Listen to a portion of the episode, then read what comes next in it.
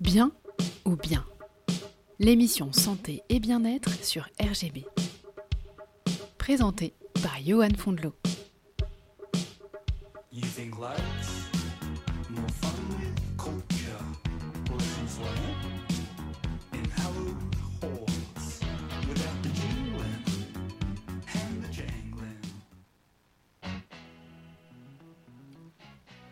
Bienvenue à l'émission Bien ou Bien sur RGB 99.2, votre rendez-vous mensuel pour tout savoir sur l'actualité et les enjeux liés au domaine de la santé et du bien-être. Aujourd'hui, nous allons parler de médecine non conventionnelle, et plus précisément de sophrologie et de thérapie holistique. Nous allons découvrir ensemble ce que sont ces pratiques et pourquoi il peut être intéressant pour tout à chacun de se tourner, dans certains cas, vers ces alternatives à la médecine traditionnelle. Pour échanger avec nous sur ces sujets, nous avons le plaisir d'accueillir aujourd'hui des invités qui vont partager avec nous leurs expériences de praticiens. Madame Nardine Muller-Elias, sophrologue à ONI. Bonjour Nardine. Bonjour Johan. Madame Catherine Speg, thérapeute holistique à Vallangoujard, c'est à 15 minutes de Pontoise. Catherine, Bonjour, bonjour Johan. Bonjour. Et Monsieur Romain Leclerc, sophrologue à Pontoise. Bonjour Romain. Bonjour Yann. Avec nos invités, nous allons voir comment la sophrologie et la thérapie holistique peuvent nous aider à améliorer notre bien-être aussi bien physique que mental. Restez à l'écoute, l'émission débute maintenant. Bien ou bien avec Diwo, produit de bien-être et cosmétiques 100% naturel, made in France. Alors on va commencer par parler de sophrologie. Nardine, Romain, c'est quoi la sophrologie?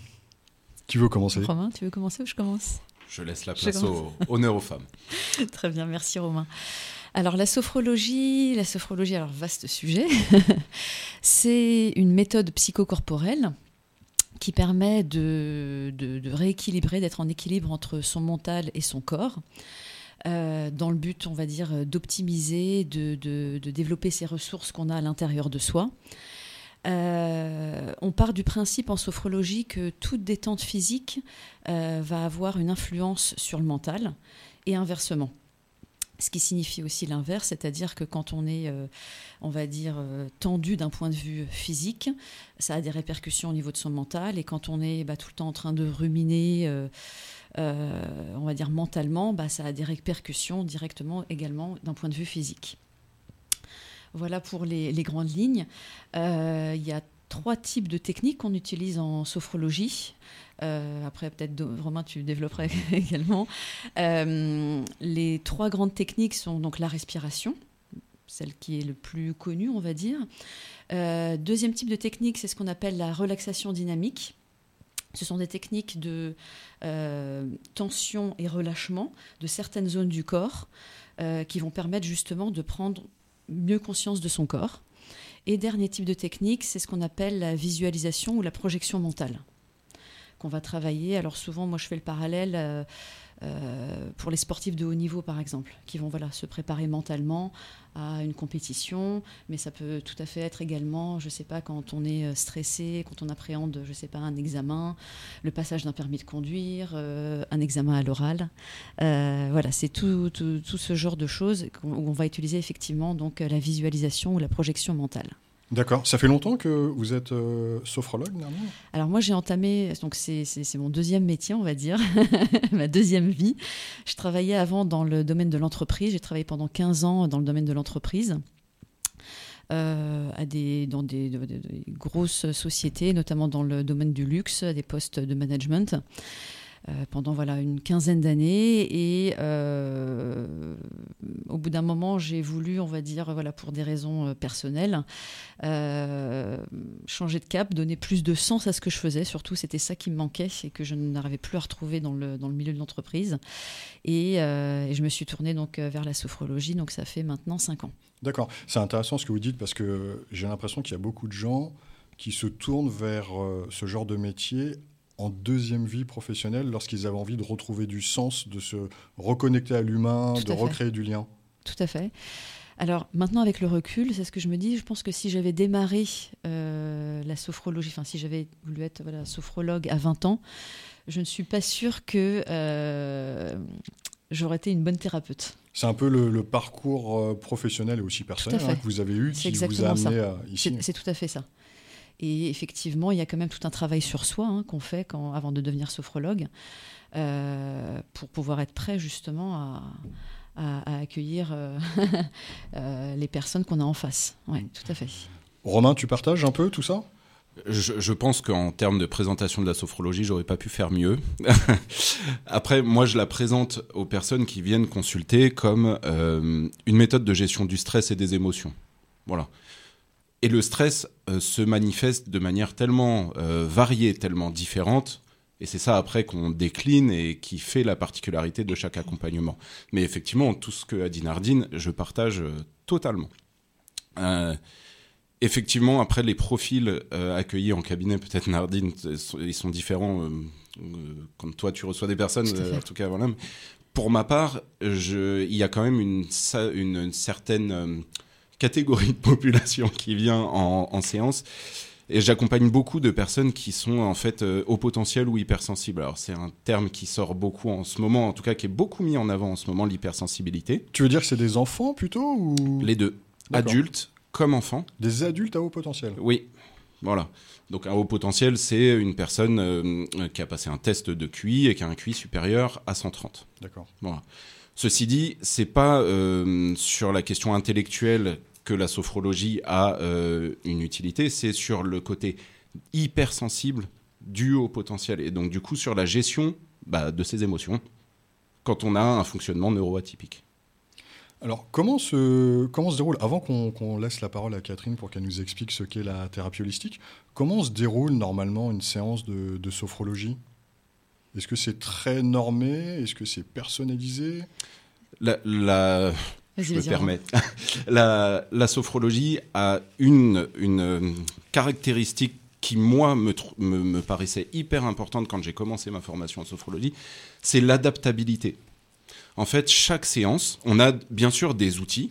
Cha- chaque euh, sophrologue a des outils qui se ressemblent. Alors, il y a- comme il y a deux courants en sophrologie, il y a forcément des différences, mais principalement, Deux courants, tu veux dire quoi? Il y a une sophrologie caïcédienne, une sophrologie non caïcédienne. Caicedo, c'est la personne qui a inventé la sophrologie, pour faire euh, un petit peu d'histoire rapidement, dans les années 60. Et en fait, il y a un certain courant qui s'est arrêté à une partie de la création de la sophrologie, et Caicedo a continué à développer d'autres outils. Et donc ça, c'est une autre partie de la sophrologie. Voilà. Et Toi, tu es dans quel courant? Peu importe, c'est pas important. en fait, à mon sens, c'est pas important parce que ce qui compte, c'est euh, ce qu'on va y mettre derrière. Et c'est ce que. Nardine disait, Mm. c'est quand on accompagne des personnes, on les accompagne pleinement. Et euh, de manière. euh, euh, Enfin, pour toute leur singularité, tout ce qui est global chez eux, et en fait, peu importe qu'il y ait un courant ou un autre, il n'y en a pas un qui est mieux que l'autre, l'important c'est d'accompagner les personnes. En fait, pour moi, la sophrologie n'est qu'un outil un outil intéressant, puissant, enfin euh, vraiment euh, complet. Mais ce n'est qu'un outil. Euh, je travaille beaucoup avec des psychologues, des psychiatres, des ostéos. Et, et en fait, toutes ces pratiques-là sont complémentaires. Donc, un courant plus que l'autre, qu'est-ce qui est le mieux? Franchement, peu importe. Ce qui compte, c'est vraiment qu'au bout du compte, les personnes qui viennent consulter ressortent avec quelque chose euh, de plus pour eux. D'accord. Voilà. Moi, ce que j'aime bien expliquer également, souvent, euh, alors il y a des personnes qui me demandent la différence entre pourquoi aller voir un sophrologue ou un psychologue. Certaines personnes se posent la question. Et euh, alors déjà, c'est complémentaire, et je rejoins tout à fait ce que tu dis, Romain. Euh, mais je dirais que la, la porte d'entrée, on va dire, chez nous, chez les sophrologues, c'est le corps. Alors que le psychologue, bah, ça va plus être, euh, voilà, essayer de comprendre en fait le pourquoi du comment, etc. Nous, c'est plus, on arrive avec finalement une problématique, c'est euh, donner des outils pour comment pouvoir gérer ça au quotidien. Finalement, c'est ça. Mais on va pas aller forcément chercher à creuser pourquoi on en est arrivé là. C'est plus comment t'aider à gérer ça dans ton quotidien. D'accord. Je sais pas si tu es d'accord, Romain. Ah, je suis entièrement d'accord. Et pour le coup, moi, je viens d'un parcours d'éducateur spécialisé. D'accord. Euh, donc, j'ai exercé 10 ans en protection de l'enfance et de la famille auprès de jeunes euh, confiés par l'aide sociale à l'enfance, donc avec des parcours de vie difficiles, et où la psychologie a un peu euh, euh, la main mise sur les différentes différents accompagnements qui peuvent être proposés, au-delà de l'orthophonie, de la psychomotricité. Ce qui prime beaucoup, ce- c'est la psychologie. Et quand j'ai découvert la sophrologie, je me suis dit, ça pourrait être très intéressant pour des enfants qui justement peuvent subir des maltraitances physiques, des abus sexuels, enfin tout ce qui a trait du coup à de la maltraitance, le rapport au corps est peut-être une porte d'entrée parfois qui peut être nécessaire avant d'attaquer la porte d'entrée plus euh, psychique, mentale, euh, comme tu disais, euh, par rapport au psychologue en fait. voilà. Exactement. Mm. Alors, Catherine, euh, tu vas nous parler de la thérapie holistique. Alors, Mm. déjà une définition et peut-être rebondir sur, sur ce qu'ont dit euh, Nardine et, et Romain jusqu'à présent. Oui, alors moi je suis euh, thérapeute intuitive et médiumnique en soins énergétiques. En fait, c'est vraiment euh, travailler avec l'énergie. Donc c'est la guérison du corps et de l'esprit et la guérison de l'âme. Donc dans mon travail, en fait, euh, le- les soins énergétiques, ça peut aider vraiment dans le processus d'auto-guérison. Ça agit aussi bien sur des problèmes physiques, psychologiques, émotionnels, spirituels, transgénérationnels. Ça va travailler euh, dans les anciennes vies, dans les anciennes mémoires. Et en fait, euh, ben, je suis comme ça depuis toute petite. Euh, toute petite, je regardais le ciel et je me disais, j'ai quelque chose de grand à faire. Je le sais, je le ressens, intuitivement, instinctivement. Donc, j'ai toujours été comme ça et en fait, je pensais que les autres personnes étaient comme moi. Mais je me suis rendu compte que ce n'était pas le cas. Donc, j'ai mis un petit peu mes dons, mes intuitions de, de côté. Et moi aussi, j'ai travaillé dans différents domaines. Euh, la vie n'a pas toujours été simple. Et grâce à ça, justement, j'ai appris. Et les leçons m'ont permis de, de me relever. Et malgré tout, intuitivement, j'aidais toujours les gens autour de moi. C'était inné. Euh, Jusqu'au jour où, euh, avec des, des drames dans ma vie, euh, eh bien, en fait, tous mes dons, tous mes ressentis, toutes mes intuitions, je ne pouvais plus les garder que pour moi et mes proches. Tout est ressorti de façon, mais euh, encore plus développée. Et quel don du ciel, quel cadeau du ciel que de pouvoir aider les gens. Euh, donc, je fais des soins à distance et en cabinet. Euh, lorsque je fais des soins, je suis en totale connexion avec les personnes. Je ressens, je vois dans les corps ce qui bloque. Euh, c'est une évidence en fait. Alors, ne me demandez pas comment ça se passe, ça se fait tout seul. Euh, en tous les cas, les personnes que je reçois, certaines personnes arrivent, ne peuvent plus vraiment marcher parce qu'elles sont vraiment coincées. Elles ressortent, elles me disent Oh là là, Catherine, mais je pourrais presque faire une galipette. Euh, D'autres personnes me disent je, ne comprends pas, j'ai l'impression de porter un poids sur moi, mais ça ne m'appartient pas. Ce ne sont pas mes souffrances. Donc, en fait, tout se fait par l'intuition. Euh, voilà, c'est vraiment libérer les tensions dans le corps, dans l'émotionnel, dans toutes les parties euh, transgénérationnelles. Alors, tu, tu parles beaucoup de, de ressentis, d'émotions, et tout est lié au corps. Comment tu... J'ai envie de poser une question un peu, euh, j'allais dire, euh, basique, mais comment tu fais ça à distance? Parce que vous, Romain et Nardine, je pense que vous faites tout en présentiel avec vos clients. Donc, comment on peut agir? Non, toi, tu dis non, Romain. Alors, on va peut-être commencer par Romain, mais après, tu vas nous expliquer, Catherine, comment tu fais pour, pour travailler à distance avec... euh, Alors déjà, est-ce qu'on dit patient ou client en thérapie holistique? Moi, je les appelle mes patients. D'accord. hein. Il y a peut-être d'autres praticiens qui disent autrement, mais en tous les cas, moi, je les appelle mes patients. D'accord. Alors Romain, tu avais l'air de, de dire qu'il était possible de faire de la sophro à distance. Bien sûr, le sophrologue travaille avec sa voix, exclusivement avec sa voix. Et du coup, on a un outil formidable. Alors je te coupe, pas avec les mains, on n'est pas chez l'ostéo, il n'y a pas de... Il n'y a pas de manipulation. Non. D'accord. Si un, os- si un sophrologue touche quelqu'un, il faut que la personne s'en aille tout de suite. voilà, on travaille uniquement avec notre voix. C'est entendu. Voilà, c'est vraiment notre outil de travail. C'est pour ça qu'en période hivernale, il faut qu'on y prenne très soin. Exactement. ne pas trop aller à un concert, crier, tout ça, sinon on peut plus travailler. Mais du coup, comme on n'utilise que notre voix, il y a des outils aujourd'hui comme euh, la, la visio euh, qui permet de faire des séances euh, à distance Mhm. qui produisent exactement les mêmes effets que les séances en présentiel. Après, et c'est ce qu'on disait avec Nardine avant de pouvoir commencer cette émission, c'est une question de préférence et du thérapeute et euh, du client ou patient, ça dépend de comment on utilise. Moi perso, j'utilise le terme client, mais ça dépend comment, quel terme on utilise, mais ça dépend vraiment de la préférence là pour le coup de chacun. Alors Catherine? Oui, alors effectivement, il n'y a pas d'espace-temps avec l'énergie. Que la personne soit juste à côté de moi ou à l'autre bout de la Terre, c'est exactement la même chose. Euh, je ne touche pas non plus les gens. hein. les gens sont confortablement installés dans un fauteuil, si elles sont à côté, à côté de moi, et moi donc euh, en face d'elles, tout simplement. Euh, si les personnes sont à distance, à leur choix, elles peuvent s'installer dans un fauteuil, elles peuvent s'allonger, elles peuvent s'endormir pendant le soin. Tout est juste. L'énergie circule de toute façon. Pour faire un soin à distance, j'ai uniquement besoin du prénom, du nom de famille, du nom de jeune fille si c'est une femme, et de la date de naissance. À partir de ce moment-là, je suis en connexion avec la personne. Je ressens exactement ce que ressent la personne. Si une personne me dit j'ai mal à la tête, lors du soin, j'ai mal à la tête. Donc en fait, je prends leurs mots pour les faire partir. Donc je ressens les blocages, que ce soit des blocages psychologiques ou les blocages physiques. J'ai les mêmes sensations.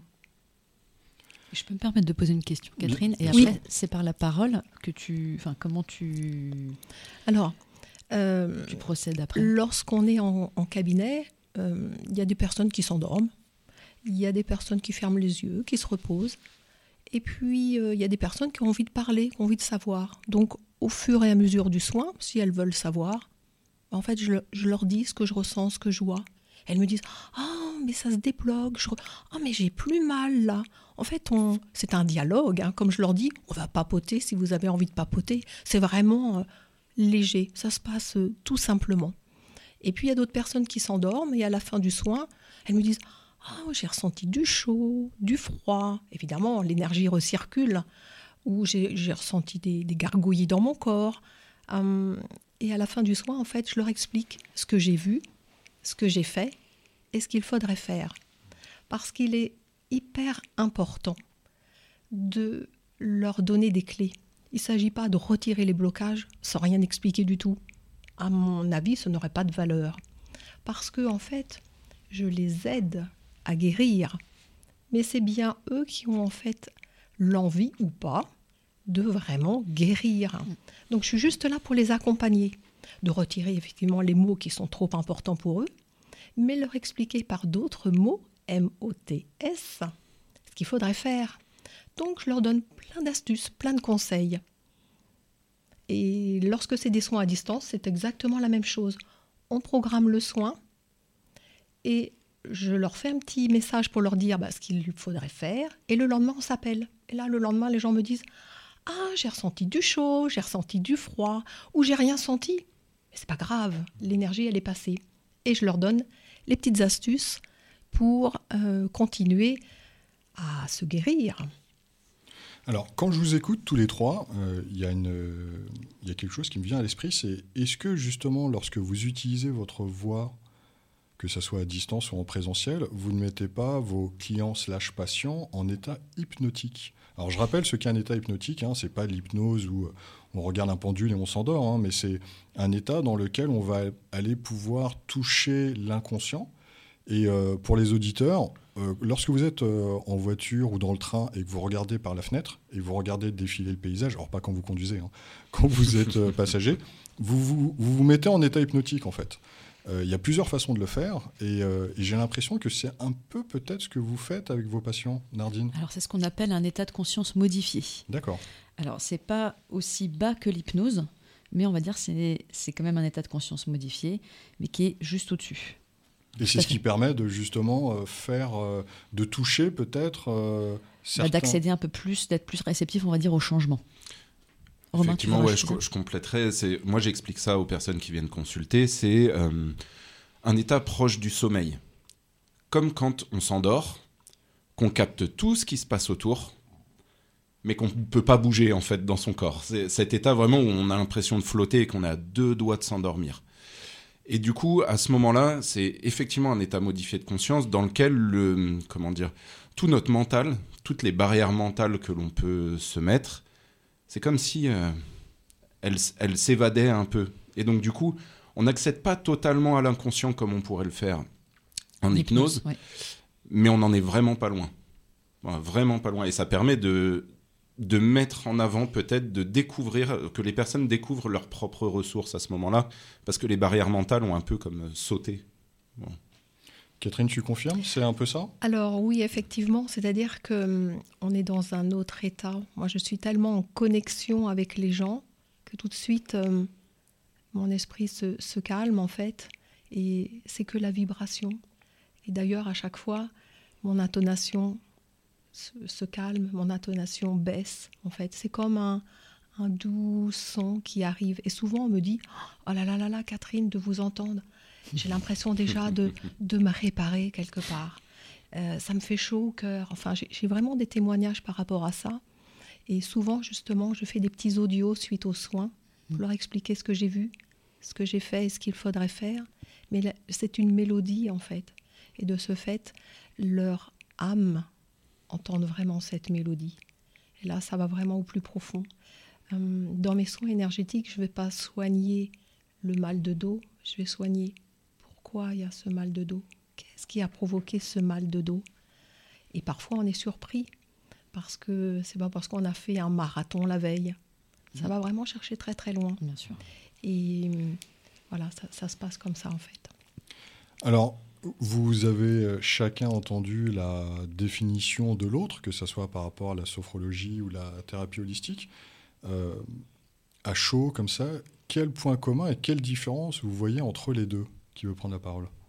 Bah, je peux commencer. Alors, point commun par rapport à ce que disait Catherine, euh, je trouve qu'il faut que ça vienne de la personne. C'est-à-dire qu'on ne peut pas entamer ce genre de démarche, on ne peut pas obliger la personne. Ça, c'est certain. Euh, il faut déjà avoir, voilà, c'est une première prise de conscience, déjà de venir en cabinet finalement ou d'avoir euh, cette démarche-là. Je trouve que c'est déjà une étape finalement. Et ça, c'est assez commun, je pense, euh, à nous trois. Euh, alors après, euh, je, je découvre avec toi, Catherine, car je ne connaissais pas du tout. D'accord. Donc euh, je, voilà, je trouve ça très intéressant. Alors, Merci. m- moi, je suis plutôt cartésienne, donc ça Oui. me- ça, Oui. ça m'interpelle d'autant plus. Oui. Euh, donc oui, je, je suis très curieuse en fait. Voilà, c'est, c'est- je trouve ça très intéressant ce qu'a expliqué Catherine, parce qu'effectivement, alors là, pour le coup, c'est assez éloigné. Euh, moi, de ma manière, en tout cas, de, de procéder, parce que moi, pour le coup, en cabinet, euh, que ce soit par exemple, je sais pas toi comment tu fais, Romain, mais tout ce qui est tous les outils, enfin tout ce que je mets en place, j'explique beaucoup euh, le pourquoi du comment, quoi. C'est-à-dire, c'est pas euh, bon, bah, on va faire tel exercice et puis euh, bah voilà, tu vas aller mieux après. Non, moi, c'est, enfin, parce que c'est aussi, je pense, mon propre mode de fonctionnement, de comprendre un petit peu comment les choses fonctionnent pour que, voilà, de se dire que ce soit pour la respiration ou les autres techniques, ce qui se passe vraiment dans le corps, quand même d'un point de vue physiologique. Donc moi, c'est plus ma manière, on va dire, de faire. Mais effectivement, c'est, Oui. des approches différentes, donc c'est intéressant. C'est ça, ça dépend effectivement des, des personnes et c'est Oui. c'est très bien d'avoir euh, un, un échantillon, je dirais, de, de- de pratiques différentes. Mm. Euh, c'est comme chez les dentistes, il y a multitude de dentistes, pourquoi aller voir un tel plutôt qu'un autre? Et, et c'est très bien justement d'avoir cette diversité. Et qui plus est, un jour, on peut très bien commencer par une méthode et se dire, Ah, bah, tiens, j'aimerais bien... euh, voir autre chose. Euh, et, et- et ça, c'est parfait, je dirais. Et alors, si, je, si je peux me permettre juste de compléter sur le holistique, holistique en fait c'est l'être humain, c'est prendre l'être humain dans sa globalité. Tout à fait. Et, et effectivement, du coup, euh, entre ce que dit Catherine, ce que dit Nardine, ce que, ce que moi aussi je pourrais raconter, c'est toujours ce, ce point commun, c'est de prendre la personne dans sa globalité, à savoir euh, le corps, l'esprit en termes de pensée, émotion, mais on peut aussi y rajouter la spiritualité. Effectivement, en sophrologie, la part spirituelle est plus, mise de côté, mais ceci dit, qu'est-ce qui nous interdit de prendre en considération ça pour les clients qui viennent consulter chez nous? Parce que quelque part, ça fait aussi partie d'eux. Et du coup, c'est comment on met tout ça en œuvre, et même nous, dans nos pratiques. Moi, je m'intéresse à effectivement ce que fait, euh, ce que fait Catherine, les, des thérapies énergétiques. Je m'intéresse aux neurosciences, je m'intéresse à l'ostéopathie, je m'intéresse à plein de choses parce que, du coup, dans ma pratique, je considère ma pratique comme holistique, en fait. Donc, prendre la personne dans sa globalité, l'accueillir dans sa globalité, mais moi aussi dans ma manière d'accompagner et de proposer certains outils, de pouvoir amener une explication tantôt rationnelles, tantôt un peu moins, tantôt euh, scientifiques, tantôt pas, enfin voilà, mais qui correspondent à la personne qui vient consulter. C'est ça, c'est la guérison de l'âme en fait. Euh, l'âme finalement. Vous êtes sur euh, RGB 99.2 dans l'émission Bien ou Bien. Nous sommes avec Nardine Muller-Elias, Catherine Speg et Romain Leclerc. Nous parlons de sophrologie et de thérapie holistique. Nous allons faire un petit break musical. Catherine, est-ce que tu peux nous dire ce que tu as choisi comme chanson? Oui, avec joie, j'ai choisi Dancing Queen du groupe ABBA. On va Eh bien, danser. C'est parti. Ah oui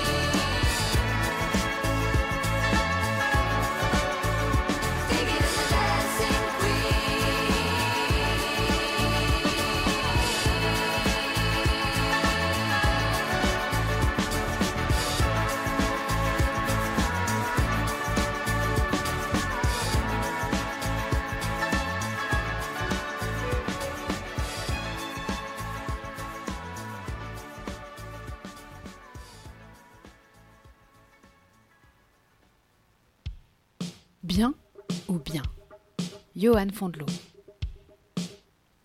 Vous êtes sur euh, RGB 99.2 et c'est le moment de retrouver Sophie Hoffman pour sa chronique santé. Aujourd'hui, Sophie, vous vouliez nous parler de l'importance du sommeil. Oui, parce que l'autre jour, j'ai vu passer un article au titre particulièrement accrocheur La méthode infaillible de l'armée américaine pour s'endormir en deux minutes. Alors quand on sait que 7 Français sur 10 souffrent de troubles du sommeil, je me suis dit que ce serait quand même intéressant d'avoir une solution qui plus est rapide et efficace. Voici donc la méthode. D'abord, on s'allonge, pour dormir c'est plus pratique, on ferme les yeux, on prend une grande inspiration par le nez et on expire doucement par la bouche. Ensuite, on va se concentrer sur chaque partie de notre corps en commençant par le haut de la tête et on va relâcher la tension sur le visage, puis on se concentre sur la détente des épaules, des bras, du ventre, des jambes, tout en respirant calmement et en portant son attention sur ces parties du corps qui se détendent. Alors je sais pas vous, mais moi cette technique d'endormissement m'a fait penser à un exercice de sophrologie assez classique qu'on appelle le scan corporel ou body scan. Et si faire cet exercice favorise l'endormissement pour les personnes qui l'ont testé, c'est en fait assez logique puisqu'au moment où on s'endort, la respiration ralentit et les muscles se relâchent. Donc en mettant notre corps en condition pour entrer dans cet état, on pose les bases d'un bon sommeil. Mais du coup, qu'est-ce qui se passe dans notre corps quand on dort? Déjà, et vous le savez peut-être, le sommeil est composé de trois cycles qui durent en moyenne 1h30. Durant ces cycles, on alterne entre le sommeil léger, le sommeil lent profond et le sommeil paradoxal. Le sommeil commence par une phase de transition avec l'éveil, c'est ce moment où on ferme les yeux, puis on entre en phase de sommeil léger, quand on commence à dormir mais qu'on peut facilement être réveillé. Puis c'est au tour du sommeil profond de s'installer progressivement. Quand on est dans cette phase, l'activité du cerveau est au ralenti.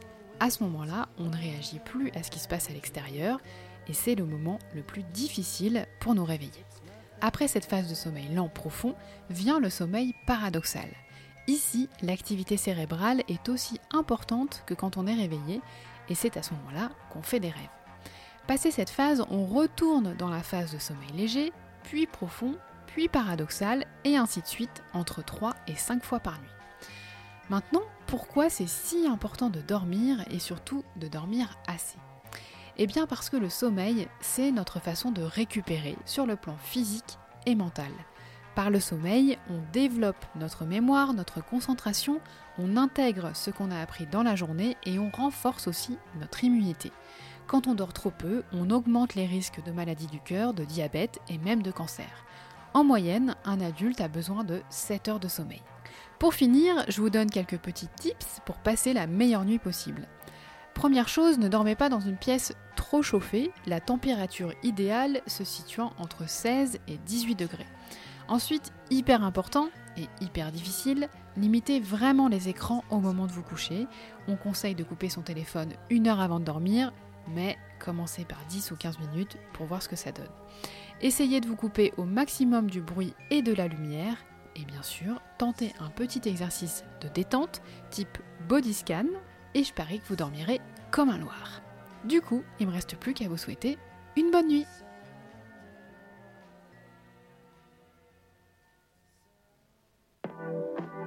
Bien ou bien avec Diwo.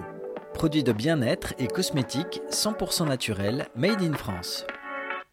Merci Sophie. Euh, si vous voulez suivre plus d'infos santé par Sophie Hoffman, rendez-vous sur le compte Instagram de son podcast myboobstory.podcast. Vous êtes sur RGB 99.2. Alors Catherine, euh, j'avais d'autres questions par rapport à, à la sophrologie et la thérapie holistique, mais je Mhm. crois que vous aviez d'autres choses à, à nous dire par rapport justement à la thérapie holistique.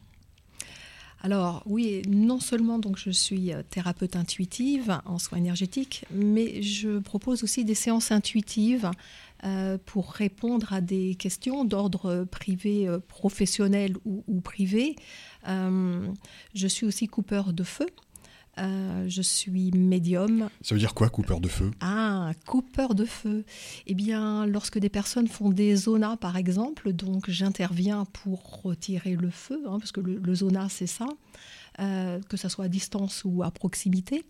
Euh, lorsque des personnes font de la radiothérapie, euh, c'est pareil, j'interviens pour immédiatement couper toutes ces brûlures. Donc voilà ce que c'est coupeur de, de feu.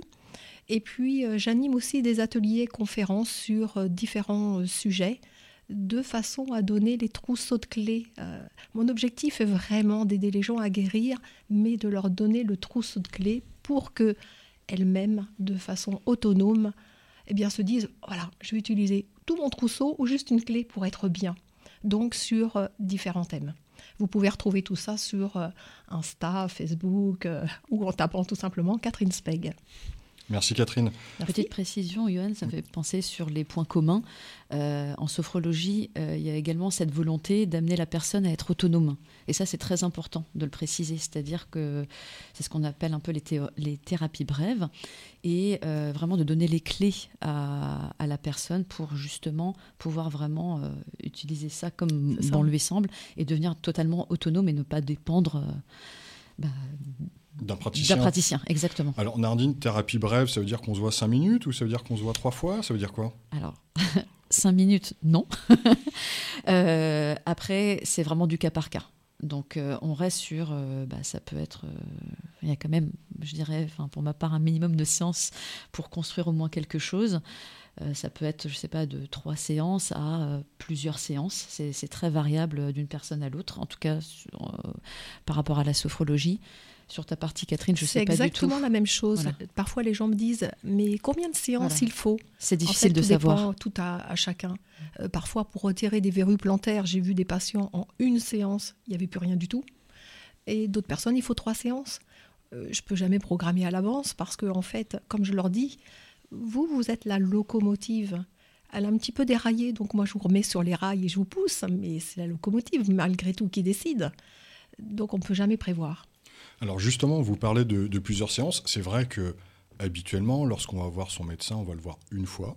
Il nous fait une prescription, on rentre chez nous et c'est parti. Euh, Qu'est-ce que vous dites aux personnes qui pourraient potentiellement être réfractaires par rapport non seulement à votre pratique, qui est donc une médecine non conventionnelle, et en plus, par-dessus le marché, vous allez lui dire qu'il va falloir se voir plusieurs fois? Alors. On ne leur dit jamais à l'avance qu'il va falloir se voir plusieurs fois parce qu'on On ne sait le pas. sait pas. D'accord. Encore une fois, peut-être qu'en une seule fois, ben, tout, sera, tout cela sera réglé. Et parfois, il faudra plusieurs séances. Euh, mais les gens qui viennent vers nous, euh, les gens le ressentent et où ils ont fait- déjà fait le tour en fait de la médecine conventionnelle. Ça ne veut pas dire pour autant qu'il faut l'éliminer, absolument Bien pas. sûr. Mais voir autre chose, voir autrement, aller chercher vraiment la racine. Pourquoi ils sont, sont là aujourd'hui C'est ça qui est important. Et, et- et retirer cette racine. Alors, Nardine, tout à l'heure, tu parlais de, de la personne qui est déjà dans la démarche de venir euh, te voir pour, euh, pour justement une séance en sophro. Oui. Qu'est-ce que tu dirais, imaginons, euh, on s'est rencontrés, euh, je ne sais pas du tout ce qu'est la sophro, qu'est-ce que tu dirais si justement j'étais un peu réfractaire? Com- Euh, Comment tu m'expliquerais la chose pour euh, pas me convaincre, mais m'expliquer que ça peut être Alors, bénéfique pour moi? L'idée n'est pas de convaincre, il faut que la- voilà, c'est c'est vraiment une démarche personnelle. Euh, après, ça m'est déjà arrivé parce que moi, j'interviens beaucoup en entreprise, comme c'est un milieu que je connais bien. J'interviens beaucoup auprès de groupes de salariés. Donc, alors, c'est souvent sur des thématiques de gestion du stress. Souvent, ce sont des groupes de 8 à 10 personnes. Et très souvent, dans le groupe, je vais en avoir. euh, alors, c'est toujours sur la base de volontariat. C'est ce que je précise toujours euh, voilà, quand j'interviens. C'est-à-dire que les gens s'inscrivent pour participer aux séances. C'est pas quelque chose d'imposé. Euh, et ça m'est déjà, bon, ça m'arrive franchement quasiment dans tous les groupes d'avoir euh, une ou deux personnes euh, qui vient un petit peu parce que bon, En marche elle- arrière. Voilà, non, elle, elle vient parce que voilà curieuse, se dit que bon, bon, on va voir ce que ça donne, mais bon, j'y crois pas trop. En étant un petit peu sceptique, donc c'est toujours amusant parce que bon, je les repère tout de suite dès la première séance, et ça- c'est assez amusant. Et ce qui est intéressant, donc euh, surtout je leur dis de, vivre en fait, de, vivre l'expérience, vivre ce que, que ça leur fait, ce que ça leur fait en fait. Et, euh, souvent au bout de quelques séances, c'est souvent, euh, ce sont souvent les, personnes qui souhaitent vraiment continuer et qui sont complètement conquises. Donc c'est étonnant de voir en fait finalement, ça demande quand même un petit peu de lâcher prise et de voir finalement ces personnes-là. Souvent, c'est des blocages, ce sont des croyances, ce sont des peurs qu'on a. Alors liées à plein- beaucoup de choses, hein, on ne sait pas forcément quoi, mais qui se voilà, qui se mettent un petit peu ces blocages-là ou se dire euh, voilà euh, ah bah non non euh, moi je vais pas là-dedans ou voilà ils vont avoir une, image un petit peu erronée pour X raisons en fait. Voilà. On parle souvent de ramollir une croyance, hein, c'est ça, pour pouvoir expliquer certaines choses à ses patients ou à ses clients? M- Moi, je reste convaincu que l'explication, la rationalisation pour certaines personnes, c'est quelque chose de très important.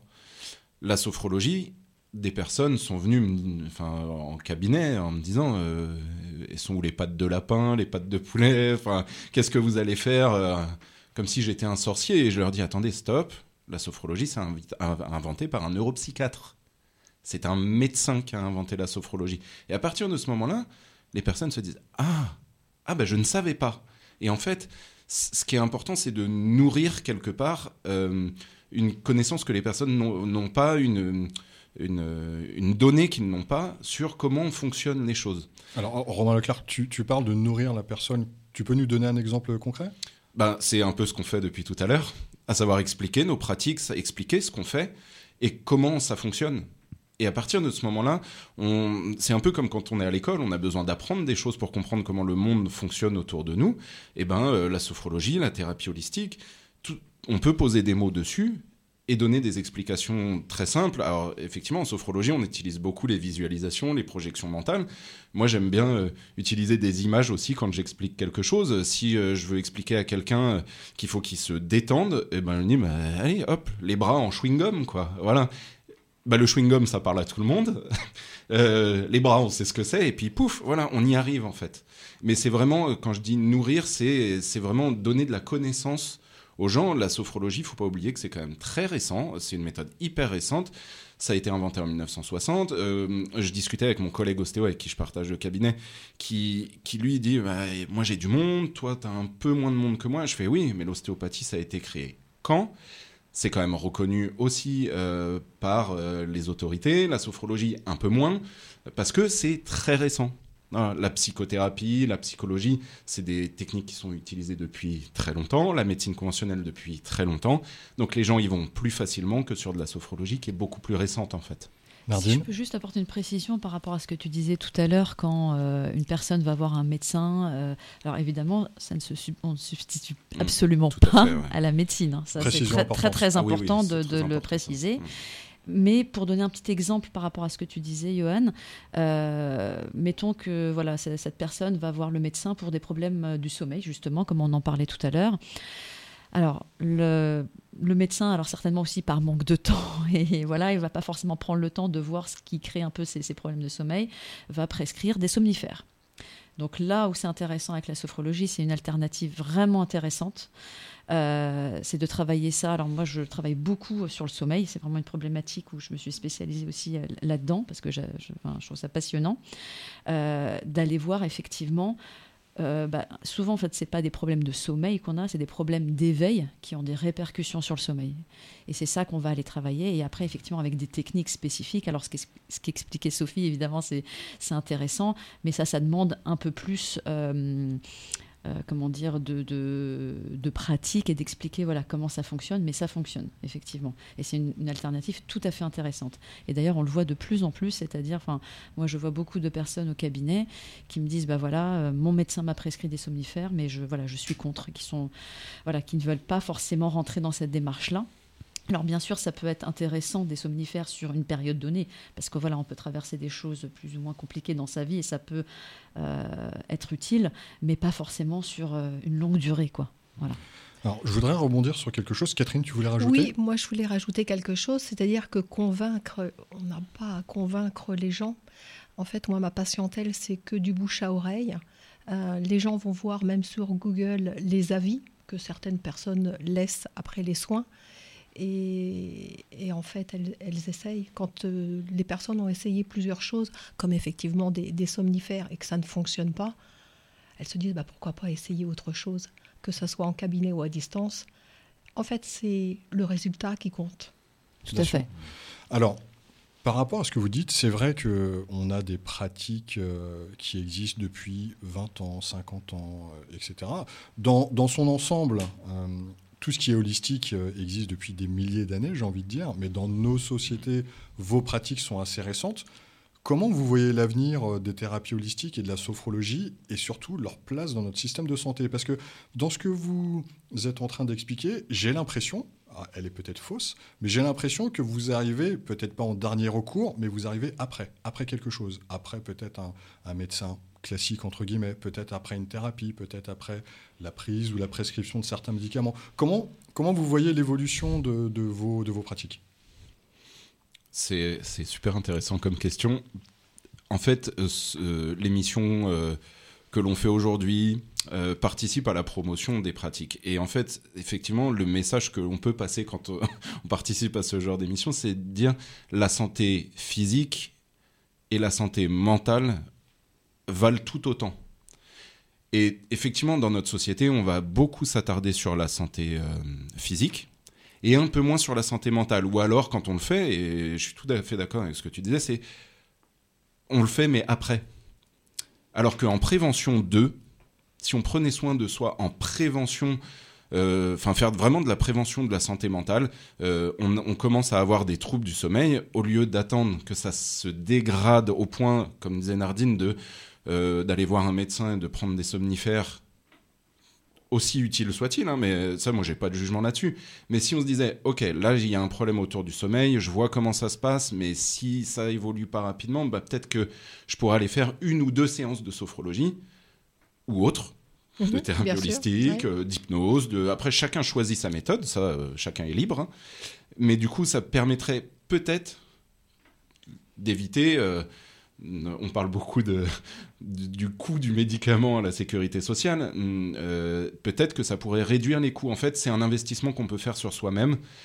C'est un calcul à faire. Est-ce que, euh, que je veux investir en amont sur moi ou est-ce que, euh, est-ce que j'attends que ce soit dégradé et puis après ça, me coûte cher parce que plusieurs années de thérapie ou des traitements médicamenteux parce que des fois le corps lui est usé et qu'il y a besoin d'un substitut médicamenteux qui est tout à fait nécessaire. Voilà. euh, Enfin, en tout cas, moi, ma vision, c'est de se dire peut-être que la prévention sur la santé mentale, c'est quelque chose de plus important. Et effectivement, dans le développement de nos pratiques et de nos métiers, c'est quelque chose qui commence à se faire. Oui.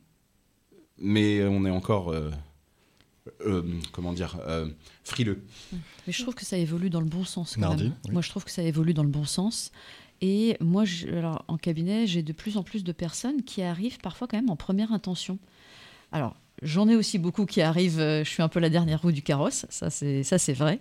Mais, euh, mais quand même, il y en a qui arrivent effectivement et qui, qui ont des... Alors, c'est, pas la majorité, mais quand même, on le voit quand même, euh, on, le voit en, cabinet et de plus en plus aussi en entreprise. C'est-à-dire qu'avant, les entreprises...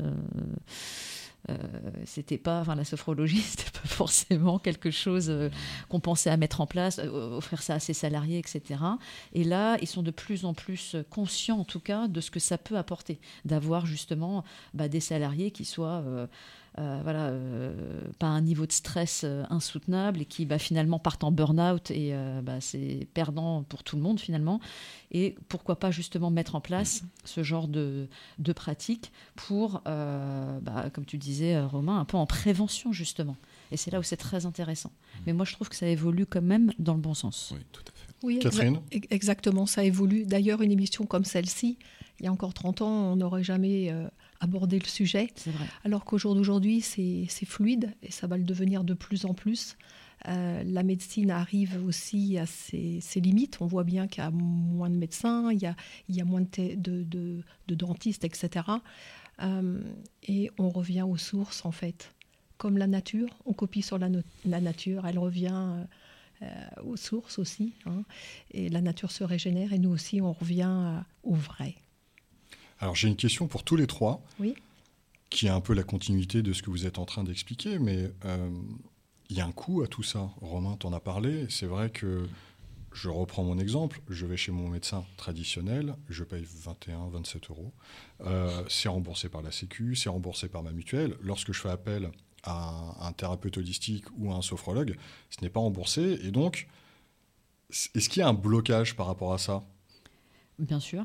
Après, euh, de plus en plus de mutuelles euh, prennent conscience de ça et commencent à rembourser euh, les séances, en tout cas de sophrologie. Et si on fait le parallèle avec l'ostéopathie, il y a une quinzaine d'années, très peu de mutuelles remboursaient. Là, maintenant, je pense que quasiment toutes les mutuelles remboursent l'ostéopathie. Donc j'ai l'impression, après, voilà, je ne peux pas prédire ce qui va se passer, mais j'ai l'impression qu'on va plutôt, on tend à aller vers ça. Et puis, euh, les, les personnes sont prêtes aussi à un moment, et je le disais, à investir sur elles. Oui. Euh, et quand ils en ressentent le bénéfice des séances, en fait, ils continuent de même. Parce que s'ils ressentent que ça leur fait du bien et que ça peut leur faire du bien de manière plus durable, de manière plus pérenne, l'argent ne devient plus un frein. Après, c'est à nous aussi, thérapeutes, de pouvoir s'adapter à chacune des situations et de pouvoir proposer aussi quelque chose. euh, Ça m'est déjà arrivé d'offrir une séance à une, étudiante qui était en difficulté financière, mais parce que ça lui permettait peut-être, elle, de continuer. On peut pas le faire tout le temps, parce que ça reste un métier et qu'il faut bien qu'on en vive, mais voilà, ça peut arriver euh, dans certaines situations aussi de nous, hum, comment je pourrais dire, tr- trouver un arrangement pour que les personnes puissent continuer. Mais bien sûr que en plus, le- la monétisation, je vais le dire un peu comme ça, mais le terme est un peu barbare, mais euh, de, de, de- de- comment dire, de, prendre soin de soi, ça participe aussi au processus euh, d'évolution. Euh, si on faisait que des séances qui étaient gratuites, eh ben en fait tout le monde viendrait en bénéficier, mais ça n'a pas de valeur. C'est ça, c'est donner une valeur Exactement. à ce pourquoi on vient. Exactement. Catherine, on, on parle justement de monétisation, euh, de, de- de faire payer, entre guillemets, sa pratique. Euh, Est-ce que toi, tu vois euh, une évolution quelque part dans la prise de conscience des gens en règle générale sur euh, le fait qu'il est important de prendre soin de soi et que donc ça peut avoir un coût? Alors oui, to- totalement. En fait, euh, les gens veulent vraiment être acteurs, acteurs de leur vie, acteurs de leur santé. Donc, euh, c'est vraiment important pour elles. Et la question financière, soit elle existe, mais je pense que beaucoup moins qu'avant. C'est vraiment être acteur de sa vie, acteur de sa santé, être vraiment là, vivre pleinement, être heureux. Et ça, ça n'a pas de prix en fait. Donc, quand on est en bonne santé, ben, ça n'a pas de prix. Tout à fait. Est-ce que, euh, par rapport justement à l'évolution des, différentes pratiques, est-ce que vous, vous avez euh, envie de peut-être d'ajouter d'autres cordes à votre arc?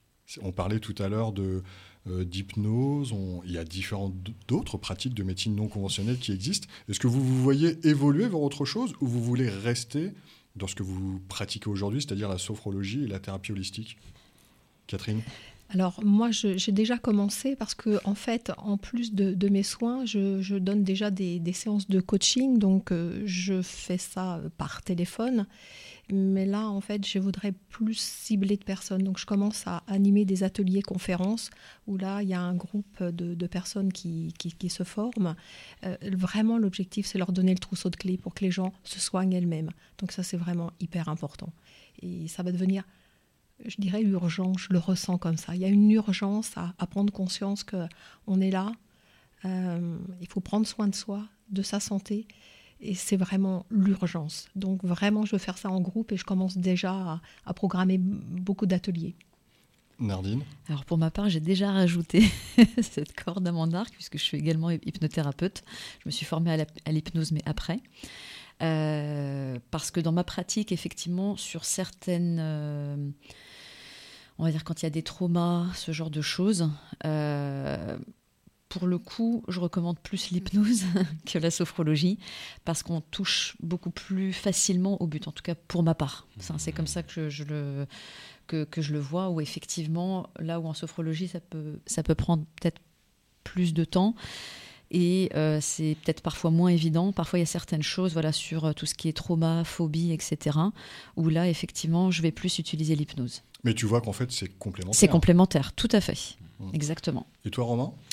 Euh, bah, du coup, mon passé d'éducateur spécialisé euh, m'aide beaucoup, euh, puisque du coup, euh, j'ai quand même pas mal de connaissances en psycho. J'ai quand même aussi euh, euh, abordé plusieurs outils, euh, comme l'outil systémique. Enfin voilà, à travers mon métier d'éducateur, je suis très curieux de nature, donc du coup, je lis beaucoup et je m'intéresse à plusieurs méthodes.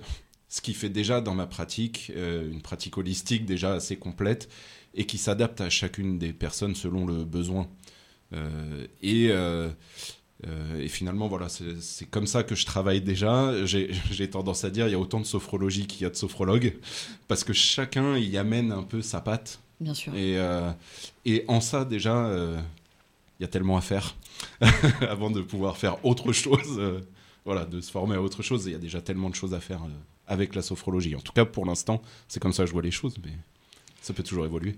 Alors, quelle est la, la typologie de clients que vous recevez? Parce qu'on a, je pense maintenant, une, une vision beaucoup plus claire de ce qu'est la sophrologie et la thérapie holistique. Est-ce que vous recevez uniquement des hommes, uniquement des femmes, des jeunes, des salariés des- Que- Quelle est vraiment la typologie des personnes que vous recevez? Ou en tout cas, avec qui vous, vous travaillez, Catherine? Alors avec tout type euh, de personnes, que ce soit des bébés parce que Donc des enfants aussi? Ah, des bébés qui n'arrivent même pas à avaler leur biberon. Euh, les mamans sont vraiment, euh, elles savent pas ce qui se passe, donc euh, à distance ou en cabinet, euh, jusqu'à des personnes en fin de vie euh, voilà, c'est c'est le dernier moment et, et leur âme est prête à quitter le, le corps. Donc c'est toutes les étapes des hommes, des femmes. euh, peu importe l'âge, peu importe la catégorie socio-professionnelle, euh, à partir du moment où les gens sont ouverts, ils viennent vers nous, ils viennent vers moi. Donc, euh, on y va Nardine? Euh, alors pour ma part, euh, c'est aussi très, très divers, très varié. Euh, en revanche, petite précision, moi c'est par rapport aux enfants. Euh, je sais pas toi Romain, à partir de quel âge tu prends les enfants? Moi c'est plutôt on va dire 6 ans. Parce que c'est l'âge où tu peux quand même, faut quand même qu'il y ait un peu voilà un échange, une communication. Je pourrais pas prendre des bébés euh, au biberon, ça c'est un peu compliqué. Euh, mais sinon, effectivement, c'est- très divers, c'est très, voilà, très, diversifié. Je reçois beaucoup, beaucoup de femmes. Mais je pense que, bon, après, euh, ça serait intéressant justement de voir un peu euh, peut-être euh, le retour de Romain par rapport à ça. Euh, moi, la c'est majorité, que- c'est beaucoup de femmes entre euh, 20 et 40. Est-ce que c'est parce que les femmes sont plus ouvertes d'esprit ou parce qu'elles prennent plus soin d'elles, peut-être? C'est une bonne question, je ne sais pas. Alors peut-être que Romain, alors parce que j'ai aussi des confrères, je, euh, confrères femmes notamment, je pense à elle, qui elle reçoit elle a énormément d'hommes. Donc D'accord. c'est très, il n'y a pas il n'y a de- pas de, de Il règles, n'y a pas de je pense. généralité. Je pense qu'il n'y a pas de généralité. Euh, et puis c'est par période aussi, quoi. C'est, euh, je sais pas pourquoi, je vais avoir des périodes où je vais recevoir beaucoup d'adolescents, une autre période où ça va être, enfin voilà, des typologies un petit peu comme ça. Mais euh, je saurais pas te dire pourquoi. Romain, je sais pas toi. euh. J'ai pas plus la réponse. Ouais. J'ai pas plus la réponse. Effectivement, moi, un peu comme Nardine, comme euh, Catherine, le, le public est assez varié en fait. Ce- Je remarque quand même une petite tendance suite euh, confinement, suite Covid, Oui. euh, sur les adolescents. Beaucoup d'adolescents euh, en souffrance. Alors pour diverses raisons. Après, les, les sujets là, on pourrait y passer des heures, mais beaucoup d'adolescents. Excusez-moi. Beaucoup autour du trouble du sommeil, mais qui est finalement, et j'ai noté ta phrase, c'est des problèmes d'éveil qui ont des répercussions sur le sommeil, elle me parle beaucoup. En fait, le problème n'est pas le sommeil en lui-même, c'est tout sûr. ce qui se passe autour, et en fait, le- les troubles du sommeil ne sont qu'un symptôme d'un mal-être un peu plus élargi. Et euh, après, moi, j'ai la particularité d'intervenir en IME, en institut médico-éducatif, auprès de jeunes avec troubles autistiques. Et donc là, c'est une autre sophrologie encore, puisque euh, il faut quand même beaucoup s'adapter, euh, beaucoup répéter, prendre le temps. enfin voilà, et du coup, ça fait trois années que je le fais, et là, c'est un public encore euh, à part. Voilà. J'ai j'ai envie d'insister un peu sur la partie euh, adolescent, parce que c'est vrai qu'on a découvert que les adolescents avaient aussi des, des problèmes, entre guillemets, d'adultes, que ça soit de stress, d'angoisse, de dépression, de Beaucoup. sommeil. Euh, on a découvert ça après le Covid, alors que ça a toujours existé. Euh, Qu'est-ce que vous, qu'est-ce que vous diriez à, des parents euh, qui se trouvent un peu démunis pour quelque part leur, expliquer qu'il peut être intéressant de venir vous voir avec, avec leur enfant, Catherine? Alors moi, j'ai pas vraiment un public d'adolescents.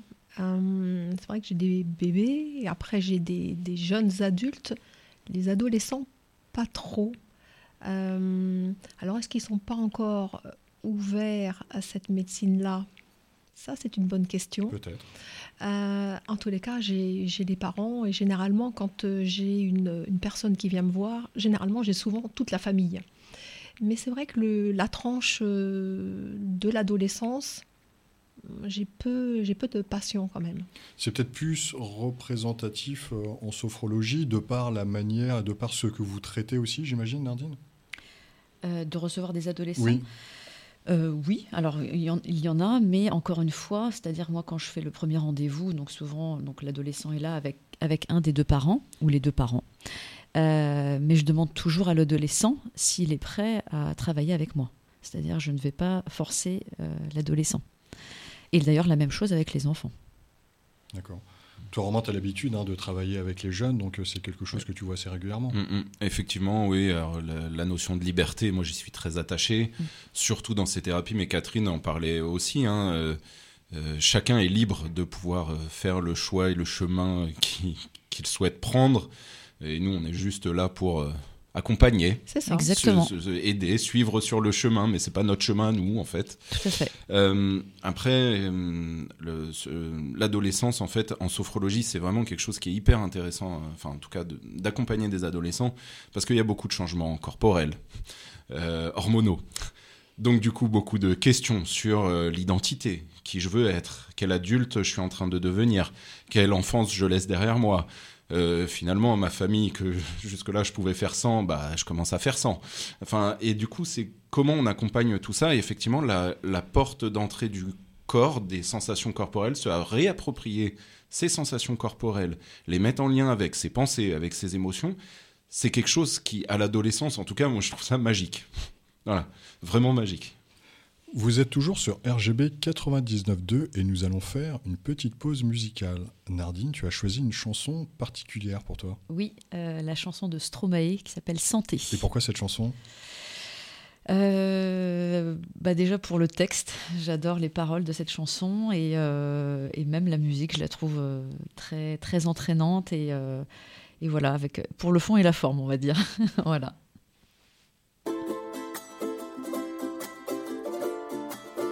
Ceux qui n'en ont pas, à ceux qui n'en ont pas. Rosa, Rosa, quand on fout le bordel, tu nettoies. Et toi, Albert, quand on trinque, tu ramasses les verres. Céline, Bataire, toi tu te prends des vestes au vestiaire. Arlette, arrête. Toi la fête, tu la passes aux toilettes. Et si on célébrait ceux qui ne célèbrent pas? Pour une fois, j'aimerais lever mon verre à ceux qui n'en ont pas. À ceux qui n'en ont pas.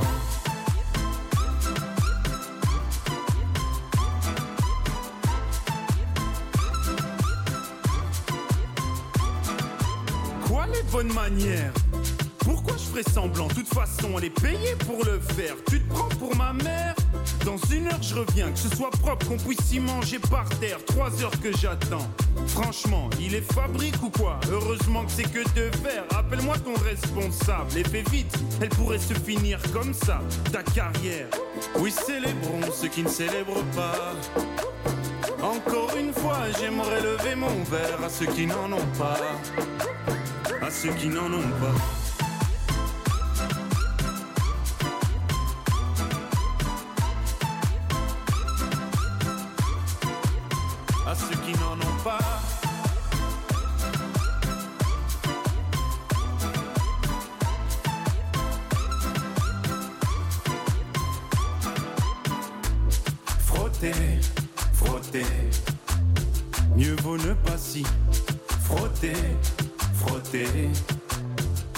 Tu ne me connais pas, brosser, brosser. Tu pourras toujours te brosser, brosser. Si tu ne me respectes pas, oui, célébrons ceux qui ne célèbrent pas. Encore une fois, j'aimerais lever mon verre à ceux qui n'en ont pas. À ceux qui n'en ont pas.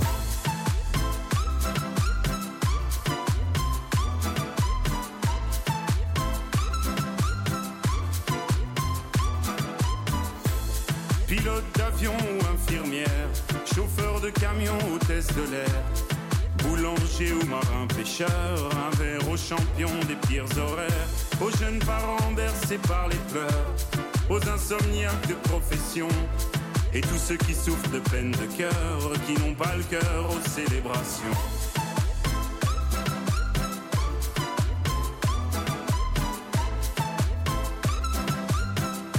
Qui n'ont pas le cœur aux célébrations.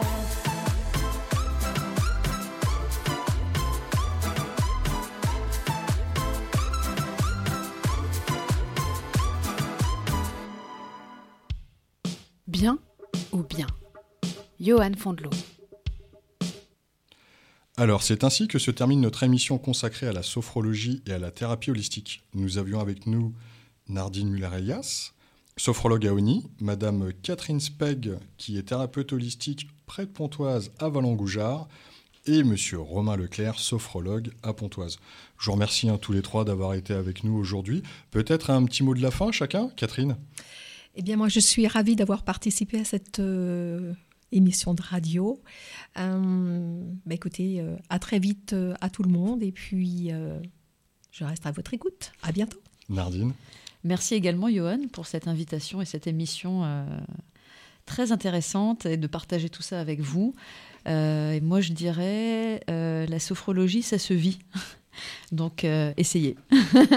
Romain Nardine m'a piqué ma réplique. Euh, j'allais- dire que la sophrologie, est- c'est un peu la pratique de qui s'expérimente et donc du coup, il faut venir essayer pour voir ce que c'est. En tout cas, merci à toi, Johan, pour euh, cette émission. Merci à Catherine aussi, à Nardine pour tous ces, éch- ces échanges euh, qui permettent de mettre en lumière aussi ces pratiques qui sont parfois un peu moins connues. Encore merci à tous les trois. Euh, merci, chers auditeurs, pour votre écoute. Sachez que l'émission sera disponible sur vos plateformes de podcast préférées ainsi que sur YouTube. Je suis Johan Fondelot et vous avez écouté l'émission Bien ou Bien sur RGB 99.2, votre rendez-vous mensuel pour tout savoir sur l'actualité et les enjeux liés au domaine de la santé et du bien-être. À très bientôt.